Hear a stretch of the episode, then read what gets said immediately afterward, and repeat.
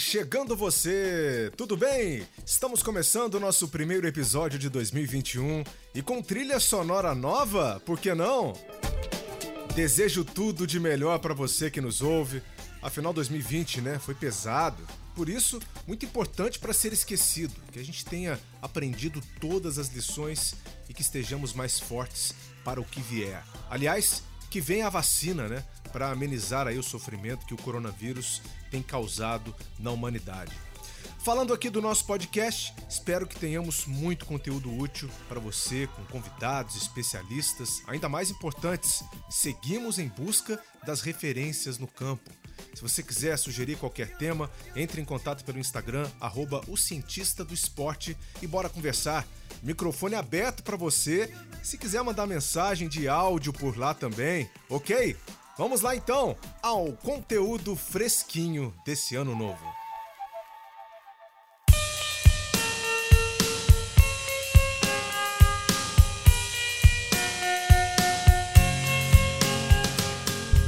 No episódio de hoje vamos falar de ciência esportiva, obviamente, só que no campo do futebol. Por sugestão do meu amigo Breno Moreira Leite, conversei com Altamiro Botino, profissional do esporte, passou por vários clubes como diretor científico de futebol e que nos traz sua visão desse mundo. Afinal, com a ciência vem sendo usada no nosso futebol, o que, que a gente pode melhorar? Como montar uma equipe científica? como foi o trabalho dos bastidores para o título do Palmeiras no Brasileirão de 2016 e muito mais. Fique por dentro a partir de agora.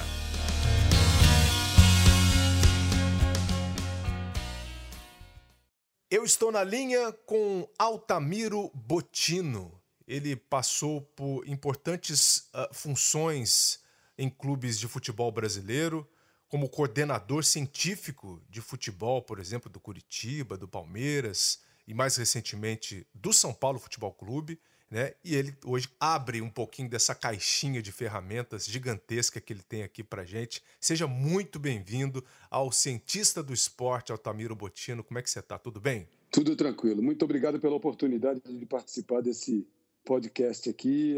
Assim, é um orgulho muito grande representar a classe e tentar ajudar de alguma maneira o entendimento das pessoas do que é a ciência aplicada ao esporte.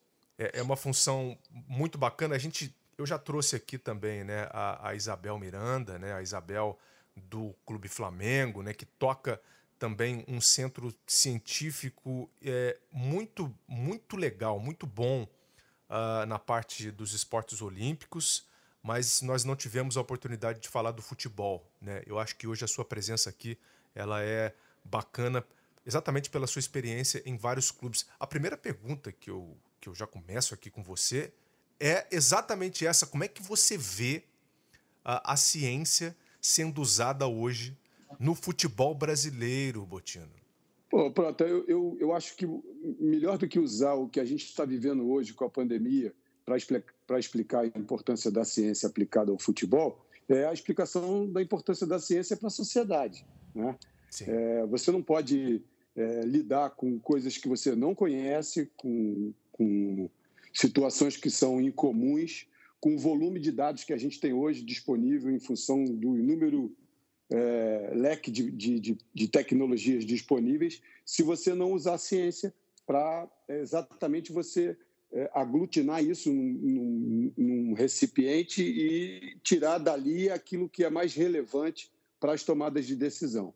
Né? A gente está vendo aí, é, nunca se publicou tanto no mundo, nunca se fez uma vacina numa velocidade tão grande como a gente tem aí algumas quase, quase à disposição da sociedade, da, como acontece hoje. Né? Então, acho que lidar com consciência é entender e aplicar é, todos os processos mais confiáveis que a gente tem disponíveis. A gente tem ideia de quando que isso começou aqui no Brasil, assim, de forma mais é, firme, né? Quando que a, a, ciência entrou no futebol brasileiro?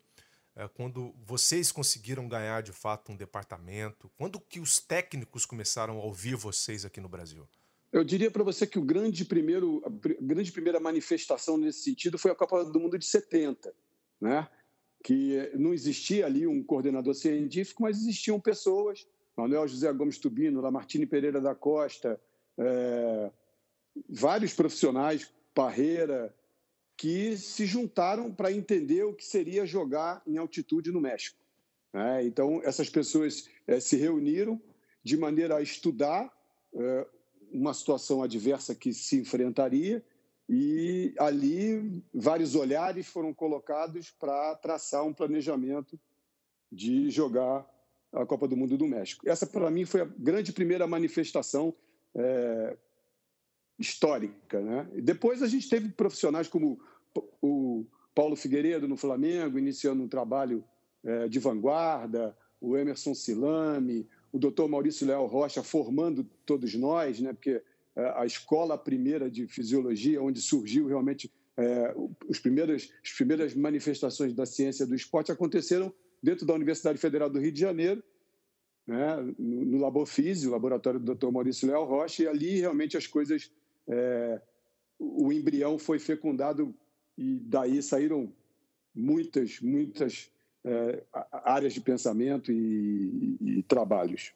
Que legal, que legal. E como é que acontece essa, essa construção, ou como deve ser essa construção de um trabalho científico num clube de futebol, Botino?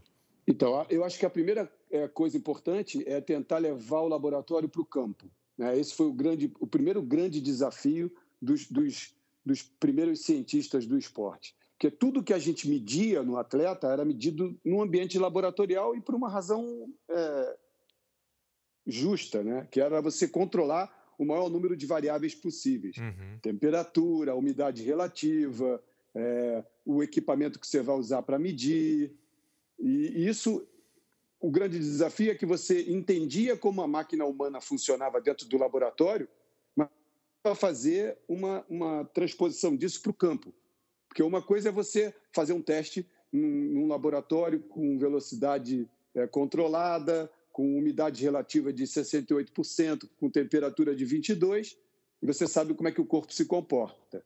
Mas daí você vai jogar a 10% de umidade relativa, a 40 graus de temperatura. Então, é levar o laboratório para a beira do campo e você poder testar o atleta, medir o atleta em condições reais, foi o primeiro grande desafio que os profissionais dessa área tiveram que enfrentar. Né? Então, eu acho que aí foi realmente a, virada da, da, da, chave. Muito bom. E como funciona essa montagem da equipe? Né? Porque você não consegue trabalhar sozinho. Né? Você tem que ter profissionais também ali que é, entendam né, e que, vamos dizer, tenham já um certo costume de trabalhar dados, né, de interpretar aquilo que você está registrando nos seus atletas, no seu dia a dia. Como é que funciona essa montagem? Então, você tem várias pessoas no, no, no back office, né, pessoas que não aparecem. É, é, vale a pena a gente citar isso aqui, porque é, uma peça de teatro a gente nunca vê o sonoplasta, nunca vê o cara que abre as cortinas, vê só o ator ali na sua apresentação. No, no, esporte não é diferente. A gente tem vários profissionais que trabalham é, majoritariamente coletando dados. Né? São eles que colocam os dispositivos nos atletas e, e vão é, etiquetando o treino, né? cada momento do treino. Ah, agora é o aquecimento, agora dividiu em dois grupos, agora ficou é, 10 contra 10, está usando o campo 1, é, são 9 horas da manhã, umidade relativa de tanto, e você vai acolhendo essas informações. Existe uma pessoa que também não aparece, que é a pessoa que, que trata esses dados, né? é quase um matemático, ele precisa dominar profundamente essa, essa questão de, de, de traduzir esses números, né? transformar esses números em, em informação uhum. e uma outra pessoa que pega essa informação, seleciona aquilo que é relevante e rápido, né? porque as tomadas de decisão no futebol, elas são, no esporte de uma maneira geral, elas precisam ser quase que imediatas e instantâneas, né? E essa pessoa tem o compromisso de, de é, distribuir a informação em cada área do conhecimento humano, então para o fisioterapeuta, para o nutricionista, para o preparador físico, para o técnico, para os analistas de desempenho, é, e até para a mídia. Né? É, a gente tem que é, reduzir também o, o, volume de informação que chega para a mídia, porque ela vai pegar essa informação e vai colocar para o torcedor, né? para o leitor do jornal, ou para quem assiste a televisão. Então, é, o volume é muito grande. Só para você ter uma ideia, a gente manipula diariamente num treino é algo em torno de 50 mil dados por atleta, numa Nossa sessão senhora. de treino. É o, é o número médio de dados que você colhe de um sujeito em 70, 80 minutos de treinamento, 90 de um jogo. Então você imagina isso multiplicado por 33, quatro atletas no elenco, né? e às vezes você tem o sub-20 treinando junto, então você tem os 34 do profissional e mais 19, 20 do, do sub-20, do sub-17, do sub-23 treinando junto. E olha quanta informação você tem para tratar. Então, você não pode levar esse volume todo de dados para o treinador para ele fazer as escolhas. Você tem que filtrar, obviamente, respeitando o, o, interesse do treinador, naquilo que ele gosta de olhar. Né? Isso varia muito de treinador para treinador. Tem treinador que gosta muito de olhar o GPS, tem treinador que gosta muito de olhar a evolução de peso do atleta. Né? Isso é, varia realmente de treinador para treinador e, de alguma forma, você oferecer informação para o fisioterapeuta, porque um treino muito intenso de aceleração e desaceleração vai impactar nesse atleta no dia seguinte com queixas nas musculaturas que foram mais exigidas. Então é preciso que ele se prepare para isso e não seja surpreendido no dia seguinte com 18 jogadores chegando para um atendimento, ele tem 10 macas. Né? Então, quando você sinaliza é, precocemente com informações como essa, ele já se prepara para dividir os caras em turnos, para montar mais maca. Ele faz a mágica dele lá para tentar contemplar o atendimento dos 18 atletas que vão chegar possivelmente com queixa. Né? A nutricionista ou nutricionista, a mesma coisa. É, existe a alimentação que é colocada para o grupo e existe a alimentação que é individualizada. E como que uhum. ela vai individualizar essa alimentação se ela não sabe como que o atleta se desgastou no treino que acabou agora? Tá? Então, assim, esses ajustes eles são feitos com essas informações que são levadas de forma rápida para que ela possa fazer esses ajustes. É um processo, né? É um, é um processo uh, que não acontece da noite para o dia. Você não tem como. É impossível você ter resultado, por exemplo, em uma semana, uh, um mês. É, como é que funciona esse planejamento uh, dentro dessa área científica do futebol? Como é que vocês se organizam, né? dentro de uma temporada para uh, obter resultados, né? Porque o, res, o, o, o, grande objetivo é o desempenho, né? É você é, não ter a queda de desempenho que vai prejudicar no seu resultado final. Como é que funciona esse planejamento Perfeito. de vocês? Então, o planejamento é, é, é basicamente uma obsessão, é, quase toque, uma obsessão muito grande por por estar tá sempre checando, né, auditando cada coisa que você faz, procurando os melhores processos possíveis, os mais confiáveis e os mais rápidos. Não adianta uhum. o processo que você cria ser rápido se a informação que você está levando ela é, é falível. Né? Então você precisa de informação confiável e em tempo é, recorde. Especialmente no futebol, quando as pessoas, quando eu falo pessoas, eu coloco todo mundo, é dirigente, é torcedor, é, às vezes é o próprio atleta, é assim, o sucesso tem que vir rápido porque não há tempo de do sujeito é, plantar, regar e colher. Sim. Então, isso tudo tem que acontecer no, em, em, em, em tempo muito curto. E, basicamente, a gente busca entender como é o atleta, ou seja, fazer um raio-x do atleta, e esse raio-x muda, né? porque o raio-x que você faz dele em janeiro muda em março, dependendo de quantas partidas ele jogou, de quão motivado ele está, de quanto ele assimilou da carga de trabalho. Então, esse raio-x é permanente para você entender como ele está, e daí você ir modulando a carga de trabalho baseado exatamente na maneira como ele vai respondendo a cada estímulo que você oferece. A busca, a nossa busca é, incansável é de tentar sempre o ótimo do atleta, porque o máximo do atleta você tira numa oportunidade e pode não tirar na seguinte, porque o máximo extrapolou o limite dele. Né? Então, a, a busca de estar sempre mantendo o sujeito no ótimo o maior tempo possível. E no futebol a gente tem um, uma situação crítica que é pouquíssimo tempo para você identificar quem é o atleta, né? exceto quando você já tem um atleta vindo de uma outra temporada. Né? Todos os atletas que chegam, eles são uma incógnita. Você não sabe como ele responde à musculação, você não sabe como ele responde ao suplemento que o clube oferece, porque existe uma cultura interna que você precisa respeitar. Não adianta ele trazer a experiência dele do clube que ele jogou na Itália, na China, para dentro de um clube no Ceará. Não dá. Você tem que adaptar o cara a essa realidade e saber como é que ele responde a ela.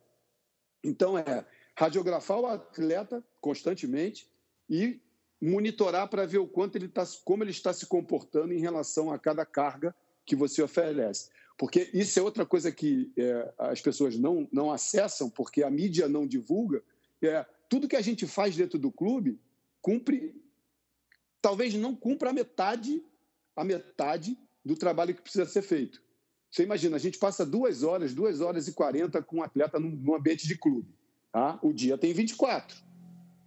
Quer dizer, é, é. o que, que você, como é que você fica sabendo como ele dormiu, como ele se alimentou fora dali, o que, que ele fez no período dele de descanso, não só do sono, mas do período dele de descanso, os estresses aos quais ele é submetido em função de pressões de empresário, pressões de familiares, quer dizer, isso você não tem acesso, você vê mais ou menos é, como ele responde a isso num treinamento que ele chega estressado, ele chega aflito, mas você não tem acesso a essas informações, você fica é, imaginando possibilidades. Né? Então, é, é, é, principalmente tentar aumentar é, não o controle, mas o acesso a essas informações, de forma que você consiga, a maior parte das 24 horas, você estar informado sobre como o atleta vai responder.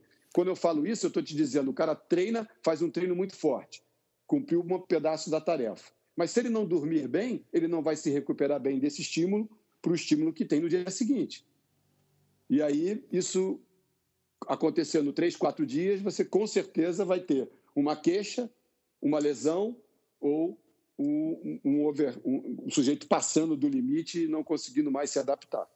E aí entra a importância da equipe multidisciplinar que a gente bate muito aqui na tecla, né, no cientista do esporte, que é para tentar detectar o maior número de uh, uh, ou obter o maior número de informações possíveis, né, em relação àquele atleta. Exatamente. Para que você possa uh, tratar, para que você possa intervir dentro das suas possibilidades também, né? Você fala aí de radiografar o, o, o, atleta, né, nesse sentido de você conseguir visualizar o máximo de coisas possíveis é, a pré-temporada ela, ela traz esse, essa importância, né? De, de, você receber o atleta depois de um final de ano, de festas, né? de descanso merecido, mas também para tentar ali já traçar o planejamento para todo ano. Agora, como é trabalhar né, é, é, dessa maneira? Né? Você disse que mês a mês as, as situações elas vão mudando, né? Os resultados também que você vai obtendo vão mudando ou podem mudar a forma como você tem que uh, uh, trabalhar, né? A, sua conduta, porque um clube pressionado a ter resultados é uma das piores coisas que existem, né, dentro do futebol. Com toda certeza. E esse é outro grande desafio, né? É você ir, ir ajustando essas, essas pressões e, e, respondendo a ela da melhor maneira possível. Né? E a pré-temporada é uma coisa crítica no Brasil. Por quê? Porque ela é muito curta, né? É, esquece pandemia, porque pandemia foi um negócio assim completamente fora de qualquer contexto. Mas é, normalmente ela é muito curta e invariavelmente fora do, do, dos, dos, dos, grandes centros. Né? A maioria dos clubes faz a, a, a pré-temporada fora do seu habitat natural. Então você ainda tem, além de você lidar com, essa, com esse raio-x que você tem que fazer do atleta, você ainda tem que lidar com dias de adaptação até à geografia, ao fuso horário. É, isso também demanda tempo. E outra, depois que o atleta está começando a se adaptar ao, ao, ao, ciclo circadiano do ambiente onde ele está, porque isso acontece normalmente fora do Brasil, muita gente viaja para o exterior. Quando ele está começando a se adaptar, você está voltando para para a origem, e aí você tem que fazer tudo isso de novo já no período competitivo. As primeiras semanas, todo mundo quer ganhar o primeiro jogo do regional, sem saber que o sujeito passou um curtíssimo espaço de tempo sendo investigado, curtíssimo espaço de tempo sendo preparado e com todas essas intempéries no, no meio do circuito. Muito bom. É, como é que vocês uh, individualizam né, essa análise, essa avaliação do jogador, uma vez que você tem aí essa quantidade incrível de, de dados, né, de informações que você falou, como é que é, é esse processo de, de avaliação? Então, esse processo passa pelo, por um dos princípios mais importantes do treinamento esportivo, em qualquer esporte, que é o respeito à individualidade biológica.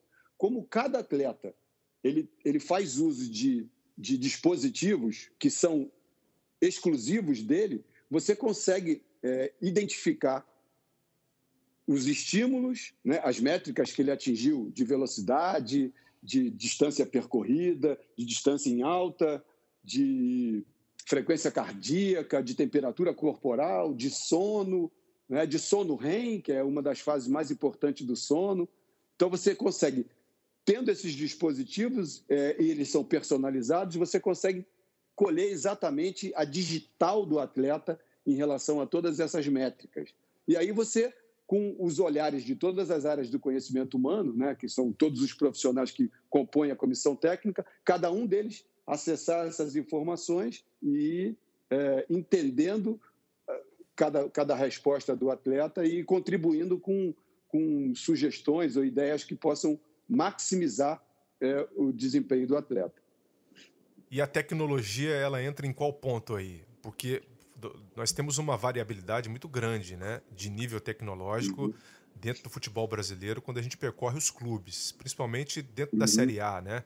É, a gente falando aqui de, de, de, Série A, obviamente. Alguns clubes da Série B têm também uh, grandes, grandes potenciais, mas como é trabalhar essa, essa variabilidade? Né? É, o que, que a gente tem hoje de, de tecnologia né, uh, ao alcance do futebol? Cara, a gente tem várias, né? A gente tem o GPS, por exemplo, que é um dispositivo hoje é, primeira, segunda divisão. Hoje você tem gente usando isso até em, na formação em escolinhas, né? É, a gente avançou para dispositivos ainda que são mais disruptivos do que o GPS, que são esses dispositivos que você agora coloca é, em cada segmento, né? bota no pé direito e no pé esquerdo, que te permitem entender o comportamento é, do corpo em relação ao, ao, lado dominante e ao lado preferencial. Entenda o quanto isso avançou. Com o GPS, você consegue saber o deslocamento do corpo. Com esses novos dispositivos, você consegue saber o deslocamento de cada metade do corpo. Então, um Olha jogador só. que é destro, é, um jogador que é destro, com o GPS colocado na, na, altura da nuca, aqui, né, que você vê aquele, aquele sutiãzinho, o dispositivo está aqui na nuca. É, com aquele dispositivo ali, você vê as velocidades que ele atingiu, quantas vezes ele mudou de direção, mas você não sabe qual foi o preço que a perna direita pagou para realizar aquele gesto e a esquerda. Né? Então, você consegue hoje, com esses dispositivos que poucos clubes ainda têm, porque isso é uma quebra de paradigma, você identificar o uso de cada lado. Né? E isso realmente é um problema no Brasil, porque a gente não tem, se você pegar os 20 clubes da primeira divisão, a gente usa pelo menos quatro modelos diferentes de GPS, né? e eles não se falam, cada um deles tem métricas, filtros diferentes, é, pequenas diferenças estatísticas quando você compara um com o outro. Não dá para dizer que o A é melhor que o B, eles são diferentes. Né? E a gente não tem uma uniformização nem de metodologia, nem de controle de treinamento. Então, esse é outro grande desafio que o atleta tem que enfrentar quando ele se desloca de um clube para o outro, porque ele ele se adapta a uma cultura e daqui a pouco ele se transfere para outro clube dentro da mesma cidade. E há uma cultura completamente diferente de uso de outros recursos. E também quando você pensa, por exemplo, em seleção brasileira. Porque o, o Tite, o Fábio Macerejian, o Guilherme Passos, eles tentam é, garimpar informação e eles, eles, eles realmente têm que cortar um dobrado, porque eles recebem informação dos clubes, mas eles não conseguem colocar isso tudo dentro de uma vasilha e ir tirando conforme tem a necessidade, porque uhum. cada uma uhum. delas está tá escrita numa língua diferente. Verdade. Entendeu? Então é difícil você traduzir isso tudo para um, um, um termo só. É, é verdade, é verdade, é verdade. Como é que você vai padronizar né, aquela informação que o Tite, né, o treinador ali no final das contas, e ele várias vezes ele passa a palavra, né? O Tite é, é eu admiro muito a forma como ele trabalha, porque é, uhum. é, ele, ele, ele chama essa, essa responsabilidade, mas ele destaca os seus profissionais, né? Aqueles profissionais, aqueles analistas, ele, ele sabe usar muito bem esses, esses recursos. E aqui, e aqui não tem ninguém fazendo média com ninguém, não. É, é, é só você ver, só você observar o trabalho do dia a dia, né, de um treinador, que você consegue entender quem é quem nessa história, né? E aí eu queria até perguntar para você isso, é até que ponto uh, o treinador, né, ele tem esse dedo importante de querer ou saber usar a ciência? Até que ponto o treinador ele é fundamental na utilização dos dados científicos dentro do clube de futebol, Botino? Eu vejo como imprescindível, né? porque de fato é o sujeito que vai tomar as decisões que estão mais expostas né? É, em relação à, visibilidade, e por causa disso ele também é o que mais sofre as consequências por isso. Então, assim, é, é, é importante que ele, que ele goste, não importa qual área ele priorize, né? se mais a parte mental do atleta, se mais a parte funcional do atleta, se há mais a parte é, de composição do atleta. O importante é que ele escolha as, as, as informações que ele quer é, receber de, de, forma sistemática, né? que ele seja municiado dessas informações, para que ele, inclusive, tenha critério.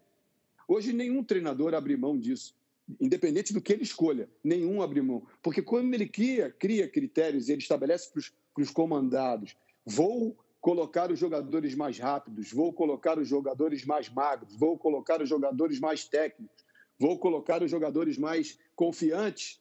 Ele fez uma escolha e ele vai ter que usar critérios para avaliar. Esse cara realmente ele atende, ele atinge todos os, os, os requisitos que eu estabeleci como prioritários. E nós, na retaguarda, temos que é, entender aquilo que o treinador gosta, aquilo que o treinador usa como informação e tentar, é, de maneira rápida e eficiente, fornecer essas informações quase que em tempo real para que ele possa tomar as decisões mais rápidas possíveis. Bem, em 2016 você estava no Palmeiras, né? Foi campeão brasileiro. 15, aquele... 16 e 17. 15, 16 e 17, olha só. É, aquele Palmeiras intenso, né? De, de 2016, uhum. que teve inclusive o, o Gabriel Jesus como, como artilheiro né, da, do, do clube. É, o que, que você pode destacar para a gente né, dessa parte científica, desse trabalho físico que foi feito no Palmeiras uh, desse ano, que começou com o Marcelo Oliveira, né, que, que depois acabou sendo demitido né, depois da eliminação da, uh, na Copa Libertadores mas uhum. recebendo o Cuca, né, que implementou aí uma nova, uma nova forma também de, de tocar o time é, até o final do ano, dentro do brasileiro. Se não me engano, foi a partir da oitava rodada, né? É, o que, que você destaca pra gente desse, desse Palmeiras que saltou aos olhos, pelo menos no Brasileirão? Então, o que eu, eu destaco, claro que a participação dos treinadores, mas destaco também a vontade política do clube de realmente virar virar a página, né? tentar escrever uma história de, de glória. Então, acho que o Paulo Nobre teve um papel muito importante com os seus diretores. O, o Alexandre Matos teve um papel importantíssimo nisso. Né? É, o Oswaldo de Oliveira, que começou esse processo, ele, ele, não foi o cara que colheu as sementes, mas foi, ele foi o cara que plantou. Uhum. É. Então, assim, eu acho que o Oswaldo, o Marcelo Oliveira, cada um nas suas características, o Cuca, depois o Filipão, todo mundo que conquistou, foi assim, porque é, houve uma, uma vontade política de fazer, ou seja, a gente fez uma transformação do clube, mantendo com essa pegada de, de ser competitivo em todas as, as competições na qual ele, ele, ele se inscreve, ele participa. Né? Então, assim, uma mudança de mentalidade, é, eu costumo chamar isso de egrégora, né? que é quando você estabelece uma aura, um ambiente todo é, de pensamento e de ação voltado para um fim.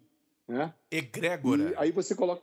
Egrégora, egrégora. Eu, eu vou te dar um exemplo disso. Você não é católico, mas você, mesmo não sendo católico, você não entra numa igreja gritando, conversando com seu, com seu companheiro, falando alto, falando palavrão, mesmo você não sendo católico. Por quê? Porque o ambiente pede silêncio, pede respeito. Então, a egrégora é essa, é esse clima que é criado em volta, né, no entorno do ambiente, que leva as pessoas a, a, agirem de uma, de uma certa forma. Quando você entra num restaurante é, vegetariano, você encontra uma áurea. Quando você entra numa, numa, churrascaria, você encontra outra. E você, e você se adapta sem perceber a isso. Todo mundo na churrascaria fala alto, o garçom vem correndo com a bandeja cheia de sangue. Né? Eu sempre dou esse exemplo. No, no, restaurante natural, as pessoas falam baixo, você quase não ouve a conversa da mesa do lado, porque as pessoas respeitam esse clima que está criado ali. Né? Então, eu acho que essa egrégora que foi criada no Palmeiras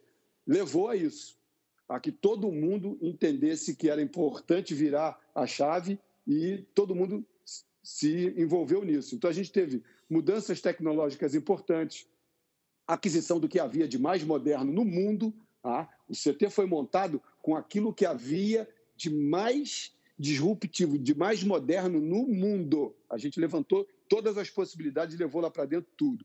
Construiu um novo CT, modificou os campos de treinamento e devolveu a autoestima à comissão técnica. Quando eu falo, eu falo, estou falando de médicos, fisioterapeutas, né? porque é, de, uma, de uma certa forma havia uma, uma, uma cobrança muito grande de resultado quando faltava infraestrutura básica para você poder responder de forma rápida.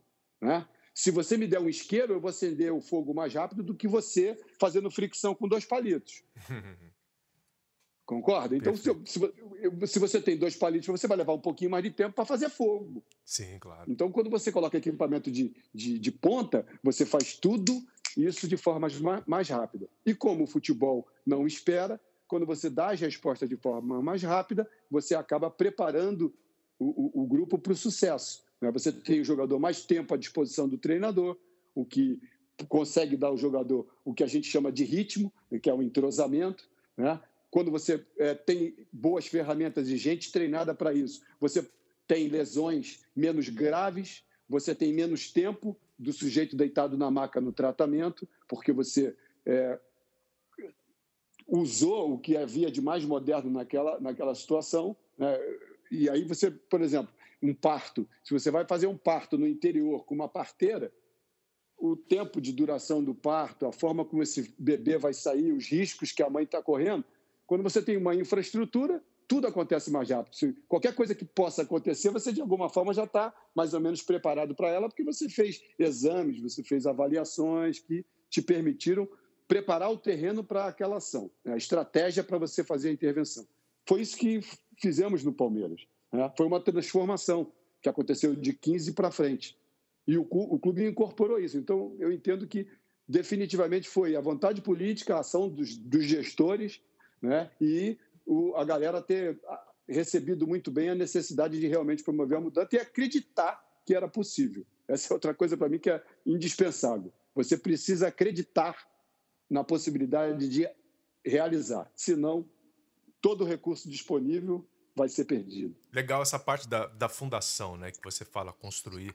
Isso passa, obviamente, pelo CT, pelo centro de treinamento. Né? A gente viu o Flamengo, por exemplo, uhum. uh, no último ano, né, com todas as, as, as modificações que o clube uh, já vinha sofrendo, né, desde a, a passagem do Bandeira de Melo, né, que foi aí também, uhum. junto com a sua equipe, um dos caras que uh, reconstruíram né, essa, essa base, essa fundação para dar obviamente, a, a estrutura para o clube poder caminhar depois com mais tranquilidade. É legal a gente ouvir isso. E você pode ver, Prota, que, que historicamente todos os que fizeram isso foram bem-sucedidos. O Milan, na Europa, quando montou o primeiro, primeiro grande centro de excelência, ganhou tudo. O São Paulo foi, foi referência e a gente torce para que volte a ser referência com o refis, com a infraestrutura, com o CT. Né? E aí precisa que isso seja feito nos clubes. O Cruzeiro fez e ganhou uma sequência de brasileiros indo à final da Copa do Brasil. O Atlético Mineiro fez as suas modificações. Então, se você não acompanhar essa, essa, essa mudança, definitivamente você está perdido. Né? A gente tem exemplos históricos aí. Você fica tirando madeira para fazer carvão e não, não, não se preocupa em reflorestar, vai chegar uma hora que você não vai ter madeira e você vai extinguir. Não tem condição de tocar. Você tem que acompanhar isso tudo que está acontecendo no mundo. Estou gostando das suas metáforas aqui, das suas analogias. Vou até começar a pegar algumas aqui para usar em transmissões, hein, Botino? Se você me permitir, ah, tá? Sempre possível. Fica, fica tranquilo. Seguinte, é, a gente está já aqui na nossa reta final. É, tudo isso, tudo isso que você falou aqui é, e essa visão que você trouxe para gente, é, ela passa é, pelo coordenador científico de futebol, né? que foi e é a sua função também uh, em muitos clubes. É, você consegue resumir para a gente é, aqui para a gente fechar o nosso bate-papo, a, a, a, importância realmente do coordenador científico de futebol? Cara, eu, eu, eu te diria que, que o papel dele mais importante é gerar integração das áreas de conhecimento, né, valorizando cada departamento, cada funcionário, que eles possam ter voz.